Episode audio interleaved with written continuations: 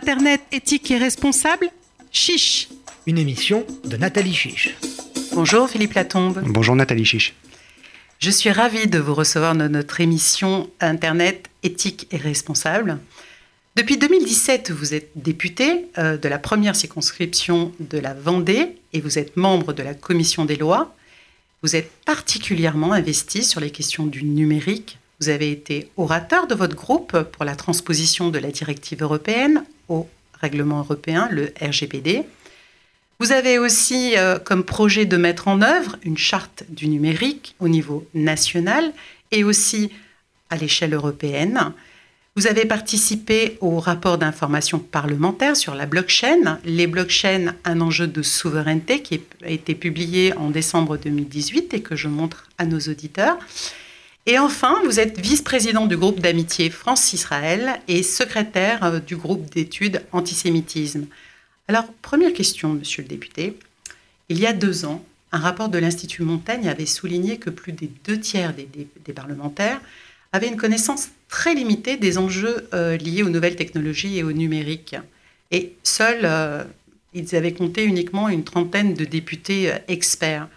Comment expliquez-vous ce résultat à l'ère du numérique? Ah, c'est, une bonne question. Euh, je pense que l'idée, euh, du numérique, euh, c'est, quelque chose qui est aussi générationnel. Et le rajeunissement de l'Assemblée a permis d'avoir des experts du numérique. Et peut-être plus dans cette législature que précédemment. Alors 30, c'est pas suffisant, mais ça montre aussi que... Donc vous confirmez le nombre oui, on est, on est, on est, de 500, euh, on est globalement une grosse trentaine. On se, on se, connaît par cœur, on se côtoie dans les mêmes, euh, toujours dans les mêmes, dans les mêmes missions. On est tous, on est tous sur les mêmes sujets. Euh, pourquoi simplement une trentaine? Bah, Peut-être que c'est le, la représentation aussi de la société. le Parlement représente la société et peut-être que n'être qu'une trentaine sur 577, c'est aussi montrer que la culture du numérique euh, n'est pas forcément totalement intégrée dans, notre, société et qu'il faudrait qu'on la développe. Maintenant, on est déjà 30, c'est déjà pas mal. Je vais, voir le verre à moitié plein plutôt que le verre à moitié vide. Sachant que euh, quand vous parlez euh, d'une trentaine, on est une trentaine à parler de sujets qui sont pour la majeure partie des gens ésotériques. On en parlera peut-être tout à l'heure, de la blockchain par exemple. Voilà, une trentaine qui savent parler de la blockchain, c'est déjà pas si mal. Je trouve que c'est plutôt même un bon score. Alors, comment vous, à ce jour, l'application Stop Covid a été téléchargée 2 euh, millions de fois, 2 millions et demi de fois, et seules 460 personnes euh, s'y sont signalées positives au Covid-19. Vous-même, vous avez été en faveur de cette application, contrairement à, de nombreux autres euh, députés, mais surtout même la, CNIL, hein, qui a été quand même très, très réticente à cette application. Comment expliquez-vous cet échec? À quoi, à quoi il est dû? Alors effectivement, je, pense qu'on ne faut pas se cacher derrière notre petit doigt, c'est véritablement un échec. Bon, c'est un échec relatif dans, le sens où un certain nombre d'autres applications dans d'autres pays ont été aussi un échec. Seule l'application de Taïwan, euh, a priori, est, un, est, l'exemple qui est donné toujours, parce que c'est la seule qui a à peu près correctement marché. Pourquoi j'étais en faveur de l'application? Euh, en partie parce qu'elle se passait de, de, des briques de Google et d'Apple euh, qui l'ont imposé à d'autres pays européens. Là où ça a été un échec, et je pense que c'est véritablement l'enjeu, et ça touche à, à, votre première question aussi, euh, je pense que la société, les Français, ne se sont pas appropriés euh, l'application. Pourquoi? Certainement deux raisons. La première, c'est que les personnes qui se sont appropriées, donc les 2,5 millions de personnes qui l'ont téléchargé, étaient plutôt des personnes très sensibilisées au Covid et donc à la protection. Donc il faudra qu'on regarde comment, qui a téléchargé, mais je pense plutôt à des personnes. Des jeunes, des vieux? Je pense que ce sont plutôt des personnes. Alors, euh, qui sont pas des personnes âgées, mais voilà, mais des, gens qui, euh, à partir de 50 ans, étaient inquiets de la maladie et qui avaient une culture du smartphone qui permettait de télécharger et donc qui savaient comment, comment ça fonctionnait et qui étaient très précautionneux, qui avaient peur et donc qui voulaient prendre des précautions. On regardera, mais je pense que très peu de jeunes l'ont téléchargé. On l'a vu, euh, sinon ça aurait sur les plages cet été, ça aurait certainement euh, fait beaucoup plus de signalements qu'il n'y en a eu. Et puis la deuxième, le deuxième frein, c'est certainement la culture de l'appréhension de l'État. C'est-à-dire que c'était une application qui était proposée par l'État et qui que était centralisée. Qui, et qui était centralisée. C'était un système centralisé, donc. Euh, oui, contrairement à ce qui était dit, c'était pas décentralisé comme le protocole au départ. Euh, Robert de l'INRIA voulait le, le, montrer. C'était plutôt centralisé. Et donc il y avait une défiance. Donc il y a, une, il y a eu une défiance par rapport à l'État. Et je pense que c'est aussi quelque chose que l'on peut remarquer culturellement.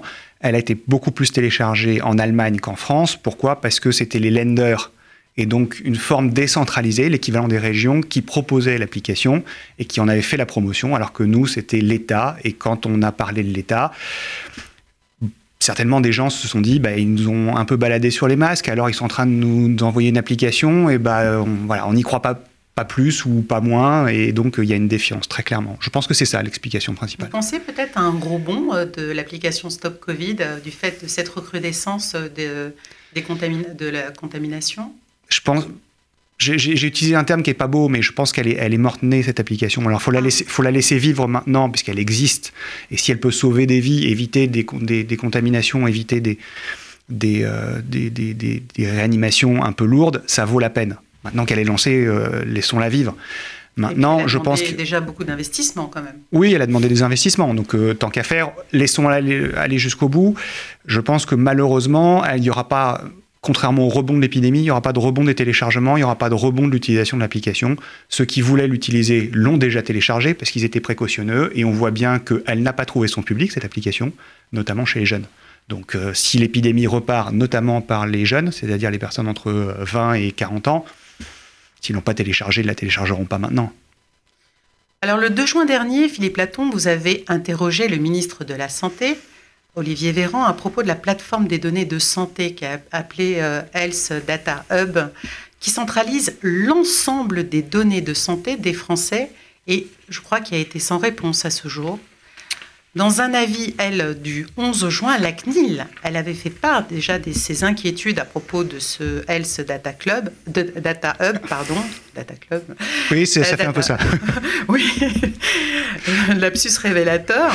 Et donc, la CNIL avait fait part de ses inquiétudes concernant les conditions de conservation, parce qu'on sait que, voilà, que c'est Microsoft qui a été choisi pour l'hébergement, et puis les modalités d'accès. Euh, donc, vous, qu'est-ce que vous en pensez? Est-ce que vous pensez qu'il y a danger pour la protection des données de santé des Français, surtout dans le contexte sanitaire actuel avec euh, la télémédecine, le Covid-19, euh, etc. Alors oui, je pense qu'il y a un vrai danger qui est à deux niveaux. il y a d'abord un, danger qui est lié à l'hébergement par Microsoft du HDH. on sait pertinemment, et c'était la discussion qu'on a eu au moment du RGPD, euh, c'était la protection des données et notamment les données de santé qui sont hyper protégées par rapport aux données personnelles classiques. Parce que sensibles. Parce que sensibles, parce que euh, elles donnent des informations très très importantes sur la personne et elles permettent d'avoir de, pouvoir utiliser ces informations euh, des années après. voilà, donc les données de santé sont extrêmement protégées. Le fait de les confier à Microsoft, dans le contexte où les États-Unis n'applique pas le RGPD de la même façon que nous l'appliquons en, Europe, et qu'en plus, et c'est un arrêt de la, de, de, la Cour de justice, euh, nous avions, voilà, européenne, pardon, nous avions un, un, accord euh, qui permettait de protéger une partie des données des Européens quand ils étaient euh, hébergés sur des serveurs américains. Qui permettait de transférer les données. Qui permettait de les transférer hors de l'Union européenne. Cet, cet accord est tombé ce qui expose forcément toutes les données hébergées par les sociétés ayant trait de près ou de loin aux États-Unis, et Microsoft est typiquement une société qui a euh, trait aux États-Unis, euh, de, pouvoir donner les, données de santé, les rapatrier sur le territoire américain et de pouvoir les confier à des, agences américaines si elles en avaient besoin ou si elles le demandaient. Et ça, c'est quelque chose qui n'est pas, qui n'est pas acceptable, euh, que l'Europe ne voulait pas, et donc il n'est pas normal de pouvoir confier à Microsoft Surtout que ça a été fait sans appel d'offres. C'est ça qui est incroyable. C'est ça qui est plus gênant. C'est que ça a été fait sans appel d'offres au motif que techniquement, c'était la seule solution technologique qui permettait d'héberger le HDH. On sait pertinemment qu'il y a d'autres solutions euh, qui existent. Comme OVH, par exemple. Voilà, qui a crié assez fort qu'on ne l'avait pas sollicité c'est vrai qu'au départ, il n'avait pas été sollicité parce qu'il n'était pas habilité à traiter des données de santé, mais entre-temps, il était devenu. Donc ça veut dire qu'il fallait un appel d'offres. Donc je pense que euh, clairement, euh, il faut qu'on revienne dessus. Il y a un appel d'offres qui a été lancé. Vous pensez que c'est réversible? Oui, c'est réversible puisque l'appel d'offres n'avait pas été lancé. Il a été lancé euh, durant l'été. Et que clairement, je pense que à ce titre-là, et parce que ça touche à des données de santé, les Français sont très attentifs. Et donc maintenant, l'appel d'offres sera forcément un appel d'offres très précis, et pour lequel il y a une question de souveraineté. Avec un cahier des charges. Avec un cahier des charges très précis, et avec une souveraineté qui va se, qui va se poser, notamment à la, à la lumière de la décision de la Cour de justice européenne. Et puis d'autant plus que je crois qu'il y a maintenant une nouvelle plateforme aussi qui a émergé, qui est Gaia X. Voilà, il y a Gaia X qui arrive en plus, euh, qui a été lancée euh, juste à la fin du mois de juin, début du mois de juillet en, en grande pompe, euh, qui est européenne, qui correspond... qui est une plateforme de cloud voilà, parce que l'idée de, de, Microsoft, c'est que Microsoft utilisait le, utilisait le cloud pour permettre, et c'est le deuxième, c'est la deuxième partie de votre question, est-ce que ça peut poser des problèmes parce que ce sont des entreprises privées qui pourraient y avoir accès? Oui, il y a des, des, des problèmes de recherche, parce que ces données-là peuvent servir à améliorer la recherche et permettre, des, notamment en épidémiologie par exemple, de savoir comment se propage une épidémie. Euh, ce qui pourrait être inquiétant, c'est que ça soit utilisé euh, par des entreprises privées pour faire des propositions commerciales, un peu comme euh, Alphabet, la maison mère de Google, la propose aux États-Unis en et utilisant les données de santé pour faire de la protection de santé, de la mutuelle, de voilà. Donc c'est le deuxième point. Ça veut dire qu'il faut absolument que sur la nouvelle plateforme qui sera euh, prise euh, et, et, et, utilisée, euh, on ait vraiment un chiffrement de fort de, des données et qu'on ait une anonymisation complète des données. Parce que sinon, ça risque de pouvoir, à un moment ou à un autre, dévier vers des, des utilisations commerciales qui ne seraient pas, qui seraient pas d'abord pas légales et puis pas éthiques. Ben, nous voilà rassurés. Alors revenons à la blockchain, le sujet pour lequel vous avez consacré plusieurs tribunes dans différents journaux. On parle beaucoup de cette technologie blockchain, surtout euh, à propos de la crypto-monnaie, euh, qui est la plus connue, la plus connue étant le Bitcoin. Pouvez-vous expliquer brièvement à nos auditeurs comment fonctionne une blockchain ou chaîne de blocs? Alors comment faire simple quelque chose qui en fait est simple? Non, la blockchain c'est simplement euh, un, allez, on va le dire comme ça, un immense registre euh, dans lequel est inscrite et pour lequel on ne peut pas revenir en arrière, donc irréversible, sont inscrites des données. Ensuite, on en fait l'usage que l'on veut, mais le principe de la blockchain, c'est ça. Pourquoi c'est euh, irréversible? Parce que c'est horodaté, donc on a bien la date d'inscription dans le dans les systèmes informatiques, et surtout c'est dispersé. Et le fait d'avoir et de l'eurodatage et de la dispersion fait qu'on ne peut pas revenir en arrière pour modifier quelque chose. Ça devient falsifiable. Ça devient falsifiable. Euh, c'est pour ça que, contrairement à des bases de données centralisées, qui elles sont effaçables, on peut revenir en arrière, remettre une sauvegarde qu'on avait fait 24 heures avant, puis réécrire par-dessus, avec la blockchain, on ne peut pas. Euh, ensuite, la question, c'est la question des usages. C'est comment est-ce qu'on fait, à quoi ça sert, etc. Alors effectivement, tout le monde parle de la blockchain en disant c'est les bitcoins, ça vaut de l'argent, c'est quelque chose qui a permis de faire des transactions dans le monde entier. Oui, le principe de la blockchain, c'est aussi d'éviter d'avoir des tiers. Et donc la monnaie qui est une base de confiance, donc la confiance, c'est aussi l'irréversibilité de, de, du système qui, le, qui la génère, euh, fait que comme c'est irréversible, on peut faire des transactions à distance très rapidement, sans passer par des plateformes d'échange. Euh, ou par l'État. Ou par l'État. Euh, et, et, ou par l'État, parce que généralement, il y a une plateforme d'échange qui ensuite envoie les informations à l'État pour qu'il prélève l'impôt. Donc il y a les deux plateformes. Ah, il y aura quand même, il y aura quand même la Donc, taxe. bah, il y a toujours des taxes. La martingale de l'État, c'est vraiment de prendre des, des, des taxes, c'est normal. Euh, avec la blockchain Alors pour l'instant, non, parce que il, même si on a commencé à intégrer les ICO, donc les, les, les augmentations de capital en jetons, donc euh, via des, des bitcoins ou autre chose, crypto-actifs. des crypto-actifs. Euh, dans le cadre de la loi Pacte, euh, pour l'instant, c'est quelque chose qui est peu développé et pour lequel l'État n'a pas encore vraiment compris comment est-ce qu'il allait pouvoir prélever des taxes. Mais à terme, effectivement, si euh, la blockchain et donc les cryptoactifs deviennent quelque chose de très important, à la place des banques, il faudra bien à un moment ou à un autre que l'État puisse mettre son, son, nez dans les transactions pour voir comment est-ce qu'il peut prélever les éventuelles taxes qui y sont afférentes. Mais voilà, la blockchain, c'est surtout ça. C'est un grand livre au lieu d'être un, un, journal secret, un journal intime, ou voilà, c'est quelque chose qui est porté à la connaissance de tout le monde et pour lequel il n'y a pas de possibilité de revenir en arrière, de réécrire. Alors pour vous, Philippe Latombe, c'est quoi? C'est un concept marketing ou alors c'est une technologie de rupture? Euh, C'est les, les, deux, mon capitaine. Euh, non, mais c'est une vraie technologie de rupture. Oui. En revanche, un peu vous comme beaucoup de technologies de rupture, elle est utilisée à des fins marketing pour des mauvaises raisons. Ça. Il y a des entreprises qui utilisent la blockchain en disant bah, j'utilise la blockchain donc je suis innovante. Non, Non, vous avez substitué simplement une base de données en interne, vous avez mis un bout de blockchain. Oui, très bien. Est-ce que ça a un véritable usage? Non. Est-ce que, euh, par contre, pour d'autres activités, est-ce que on en parlera peut-être plus tard, mais pour la traçabilité, tout ce qui va servir à la traçabilité, traçabilité des opérations financières, traçabilité agroalimentaire, traçabilité des. Je vais y venir. Voilà. Je vais y venir, Euh, on, a, on, a, on a ce sujet-là où là, c'est une, vraie, c'est une vraie technologie de rupture parce que c'est une preuve et c'est une preuve qui est en plus mondiale, irréfutable, et mondiale.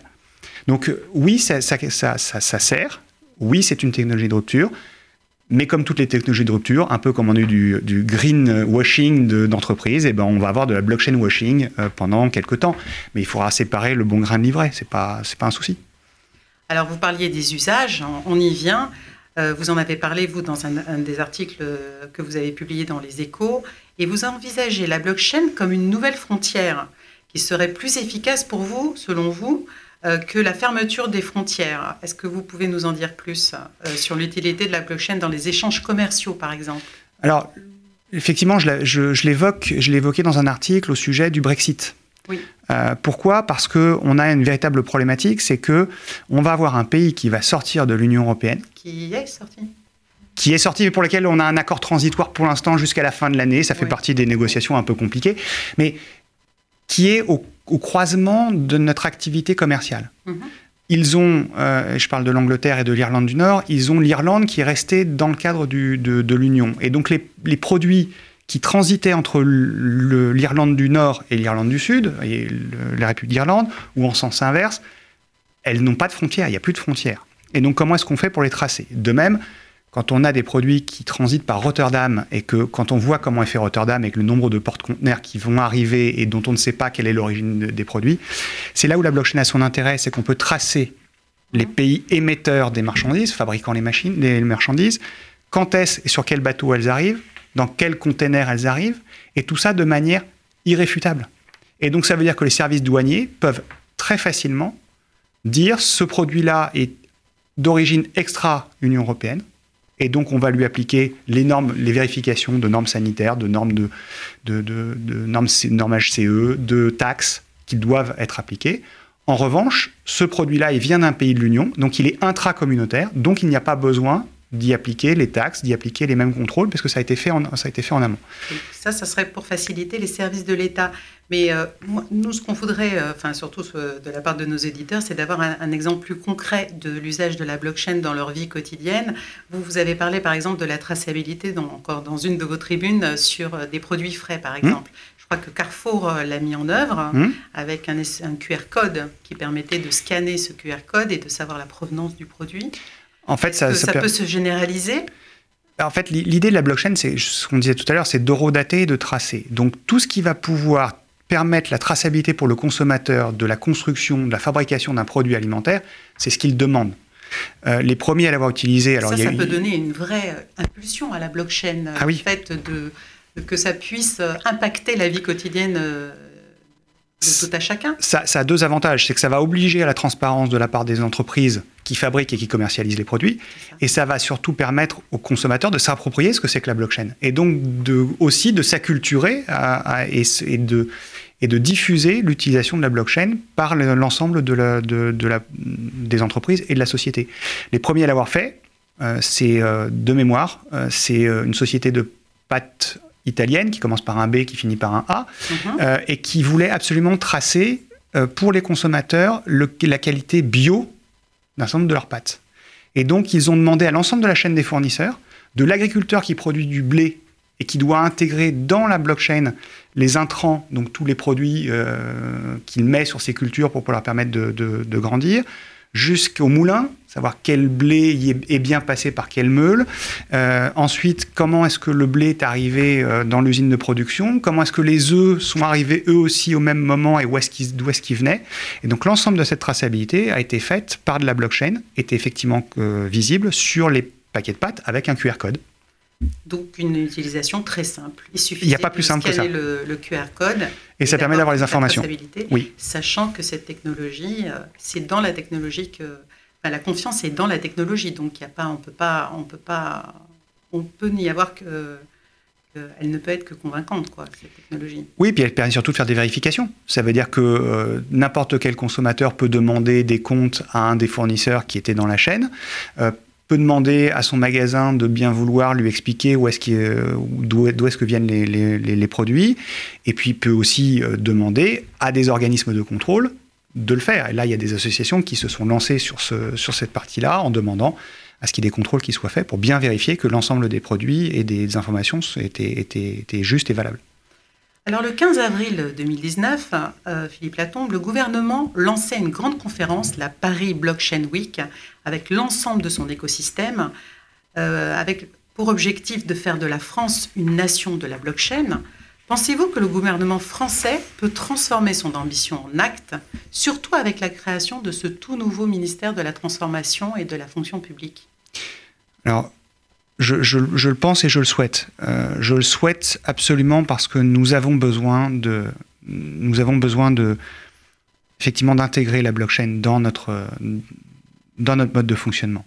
Euh, il permet beaucoup plus de fluidité, permet de la traçabilité, permet beaucoup de choses et son usage n'est pas assez répandu. Donc il faut absolument que l'État manifeste son, son, envie de, de, la développer et donc l'ambition qui qui a été montrée indique que l'État a compris. Même au sein d'un État jacobin qui aime bien tout centraliser et tout maîtriser oui, parce que je pense qu'ils ont l'État, un peu comme les consommateurs, ont compris que euh, on ne pouvait plus aujourd'hui faire l'impasse sur la transparence et sur la traçabilité. Et toute action publique nécessite de la traçabilité et de, nécessite de pouvoir mesurer les effets, de pouvoir mesurer d'où ça vient et comment ça vient. Je pense très clairement euh, à tout ce qui est action publique, euh, comment est-ce qu'on utilise l'argent, l'argent public. Très clairement, on pourrait utiliser la blockchain pour tracer et montrer que les programmes qui ont été proposés par l'État, financés par l'État, ont bien été suivis des, faits et qu'il y, a bien, et qu'il y a bien eu l'utilisation des sommes pour les bonnes choses. Vous pensez qu'on puisse arriver à ce niveau de transparence en France? Il faudra qu'on y arrive parce que. Euh, parce qu'on n'est pas des pays nordiques, hein. on n'est pas. Mais justement, non, mais les pays nordiques ont un cran d'avance sur, sur nous. Euh, ils avaient euh, cette culture-là avant, et pour certains, ils ont même intégré la blockchain justement pour finir le processus. Nous avons besoin de les rattraper, et nous avons besoin de les rattraper. pour... Oui, mais c'est la seule façon qu'on a de pouvoir ensuite éviter ce qui s'est passé avec Stop Covid, par exemple, c'est-à-dire la défiance systématique de ce que fait l'État. Or, c'est devenu quand même quelque chose d'assez problématique, que systématiquement, dès que l'État fait quelque chose, le citoyen en doute. Et que du coup, ça va nécessiter forcément de pouvoir tracer l'ensemble des actions de l'État et de, pouvoir démontrer que l'État a bien fait ce qu'il euh, avait promis qu'il ferait. Et la blockchain peut le permettre. Alors pour le ministère de la Justice française, aucune législation spéciale n'est prévue pour la blockchain et il appartient aux juridictions euh, d'apprécier la valeur probante d'une preuve par blockchain. À ce jour, aucune décision n'a été encore rendue par une juridiction française sur la valeur probante d'une preuve établie par blockchain. Pourquoi cet oubli du législateur à l'inverse, par exemple, de l'Italie ou de la Chine même? N'est-ce pas un frein pour l'intérêt de la blockchain si on ne peut pas avoir de force probante de la preuve? Alors oui, c'est un frein, c'est une évidence. Alors pourquoi la Chine? Parce que la Chine a utilisé la blockchain pour des questions euh, étatiques euh, de contrôle. C'est une façon de contrôler en masse la population sur une partie des, choses. Donc ils s'y sont engagés très vite, euh, de même qu'ils se sont engagés sur les réseaux sociaux et sur la reconnaissance faciale très vite. Ils ont bien compris leur intérêt. Ils ont compris leur intérêt là-dessus. euh, des pays voisins de chez nous, et l'Italie en fait partie, euh, se sont intéressés à la blockchain très vite, aussi pour des questions de traçabilité, euh, notamment d'opérations financières. Ils ont commencé par ça, et c'est quelque chose qui était qui est rentré dans les mœurs chez eux aussi parce que c'était un moyen de contrer euh, de l'économie souterraine et l'économie parallèle, qui est quand même un mal qui les a rongés pendant très longtemps et qui continue parfois de les ronger. Et qui est souvent très actif sur le dark web. Voilà. Et donc, euh, les, mafias, pour pas les nommer, euh, utilisaient beaucoup les, les crypto-actifs, utilisaient beaucoup des, des, systèmes qui pouvaient être contrés par de la blockchain, justement, pour tracer l'ensemble des opérations. En France, nous n'avons pas de valeur probante de la blockchain. C'est un véritable problème. Euh, c'est une des raisons pour lesquelles euh, nous allons l'intégrer dans la mission parlementaire que je vais conduire à, compter de, la rentrée, jusqu'en en disant que nous avons besoin effectivement d'une valeur probante. Et pas une valeur probante qui soit à l'appréciation des, tribunaux, En plus, il pourrait y avoir des appréciations différentes entre les tribunaux de commerce, les tribunaux civils, euh, les tribunaux pénaux, et donc on, aura un vrai souci de preuve. Or, nous avons besoin de mettre une valeur juridique forte à la blockchain. Il faut qu'on voit comment est-ce qu'on va le faire, mais j'ai quelques idées, on va en discuter. C'est à la commission des lois. Voilà, donc euh, nous allons en discuter. et, au-delà de simplement faire un constat, euh, on va regarder ce qui s'est passé dans les pays européens voisins pour voir comment est-ce qu'on peut éventuellement rapprocher les législations en se disant que ça serait bien d'avoir une législation européenne. On a un RGPD, peut-être qu'on pourrait avoir une législation européenne sur euh, la valeur de la blockchain en termes de preuves. Je pense que c'est peut-être ça la, solution. En tout cas, ce qui leur sort des, euh, des premiers contacts qu'on a pu avoir avec Bruxelles notamment, c'est qu'ils y réfléchissent beaucoup. Donc ça pourrait être euh, la bonne nouvelle. C'est une bonne nouvelle. Alors pour conclure, euh, Philippe Latombe, un Internet éthique et responsable, c'est quoi? C'est un Internet ouvert et neutre. Euh, ouvert parce que, je, et je pense qu'on est beaucoup à partager cette crainte-là, d'avoir un Internet qui se fractionne en fonction de, de, la zone géopolitique dans laquelle on est. Une partie asiatique qui soit sous contrôle étatique très fort, une partie, voilà, la Russie, la même chose, la Corée du Nord, même chose, euh, et d'avoir euh, un Internet qui appartient à quelques grands acteurs, quelques grands players, ce qu'on appelle des grands players, euh, notamment sur le continent américain, et que du coup, il n'y ait pas d'accès au, au, net de la même façon. Donc ouvert. Ouvert et neutre, c'est-à-dire que deux personnes doivent pouvoir, en interrogeant Internet avoir la même réponse et pas simplement avoir des réponses commerciales qui lui sont euh, données en fonction des données qu'il a pu lâcher sur le, sur le net. Et ça, aujourd'hui, c'est quelque chose qui risque d'être euh, beaucoup plus compliqué si on ne fait pas attention à veiller à ce que l'ensemble des libertés et l'ensemble des données ne soient pas collectées et ne soient pas utilisées pour vous pousser systématiquement à de la consommation, à ce que vous avez l'habitude de faire.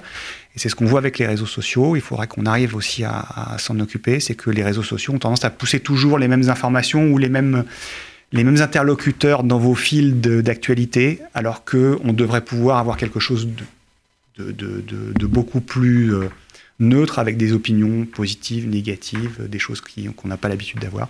Et donc je pense que c'est ça l'Internet éthique. C'est un Internet qui soit mondialisé et complètement ouvert et totalement neutre. Je vous remercie Philippe Laton. Merci Nathalie Chiche.